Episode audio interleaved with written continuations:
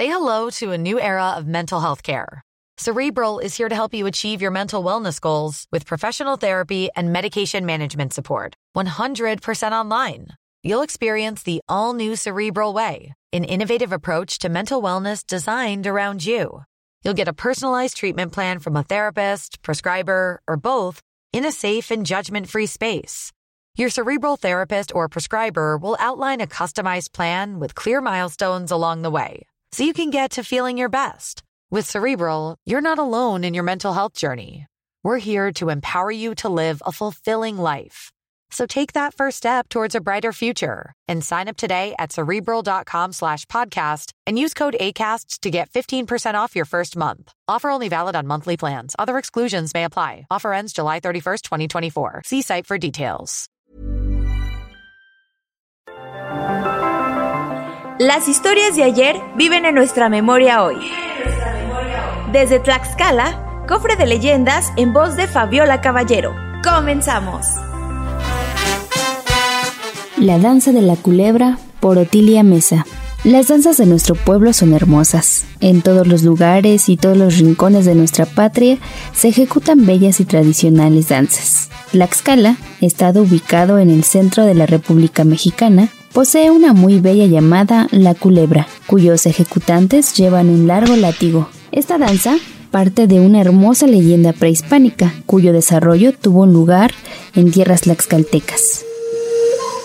Vivía en el pueblo de Tepeyanco, ubicado al sur de la entidad, una doncella llamada Quiahualosochitl. Era tan linda que príncipes y guerreros aspiraban a su amor, pero la joven, orgullosa y altiva, a todos sus adoradores despreciaba y humillaba.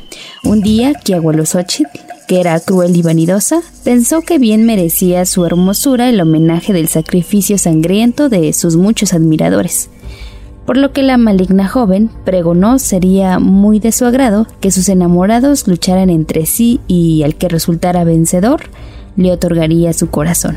Es así que no tardaron en presentarse frente al Palacio de la Bella, el señor de Tepeticpac, Aztecali, así como a Papalotl, señor de Ocotelulco, Astlagua, señor de Atizatlán y el guerrero Mezquitl, señor de Quiahuistlán a todos ellos poco les faltó para perder la vida en siniestros combates provocados por la coqueta Quiahuilosochitl. El pueblo, que presenciaba horrorizado cómo sus más valientes guerreros estaban expuestos a morir por las veleidades de la princesa, fue hasta el palacio del señor de Tlaxcala, pidiéndole evitara que aquella mala mujer prosiguiera ejecutando sus maldades. Timali, el señor, les escuchó atentamente, prometiéndoles castigar enérgicamente a la tan bella como cruel princesa y no tardó el señor de Tlaxcala en ordenar que Quiahualosochitl quedara prisionera en el palacio de su padre, el venerable anciano Magiscatzin, advirtiéndoles que si osaba desobedecer el mandato real recibiría cruel castigo. Como era de esperarse, en todo Tepeyanco la orden real causó agrado, pero a pesar del encierro de la princesa, los jóvenes guerreros y nobles rondaban sin descanso el palacio, ansiosos de contemplar, aunque fuera a distancia, el bello rostro de la malvada princesa.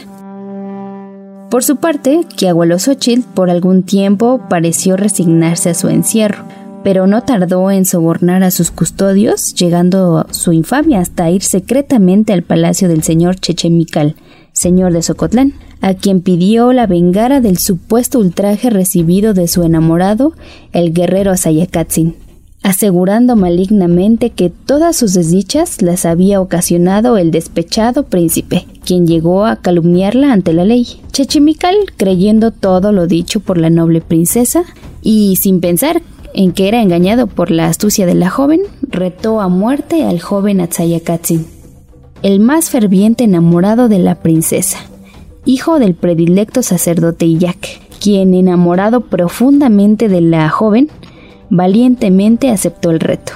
Y días después, frente al templo del dios Tlacotecalot, tuvo efecto el encuentro, quedando muerto en medio de un charco de sangre el hijo del gran sacerdote.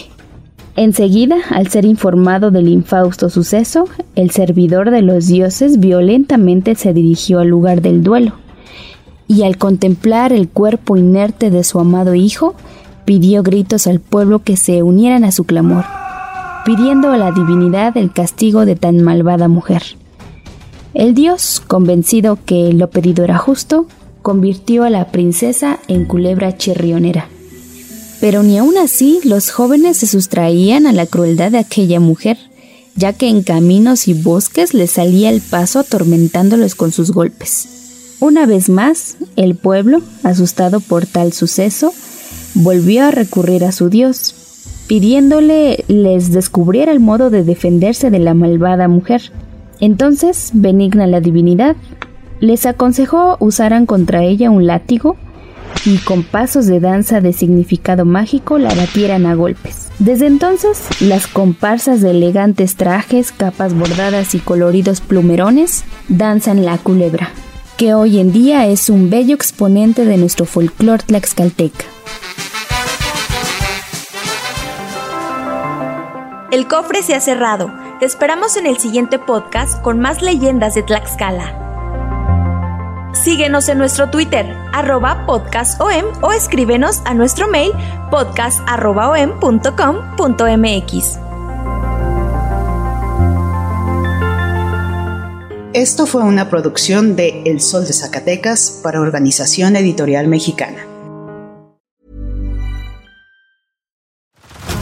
Head over to Hulu this March, where our new shows and movies will keep you streaming all month long. Catch the acclaimed movie All of Us Strangers, starring Paul Mescal and Andrew Scott.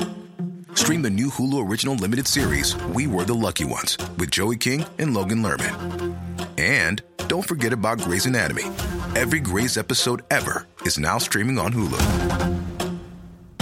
So, what are you waiting for? Go stream something new on Hulu.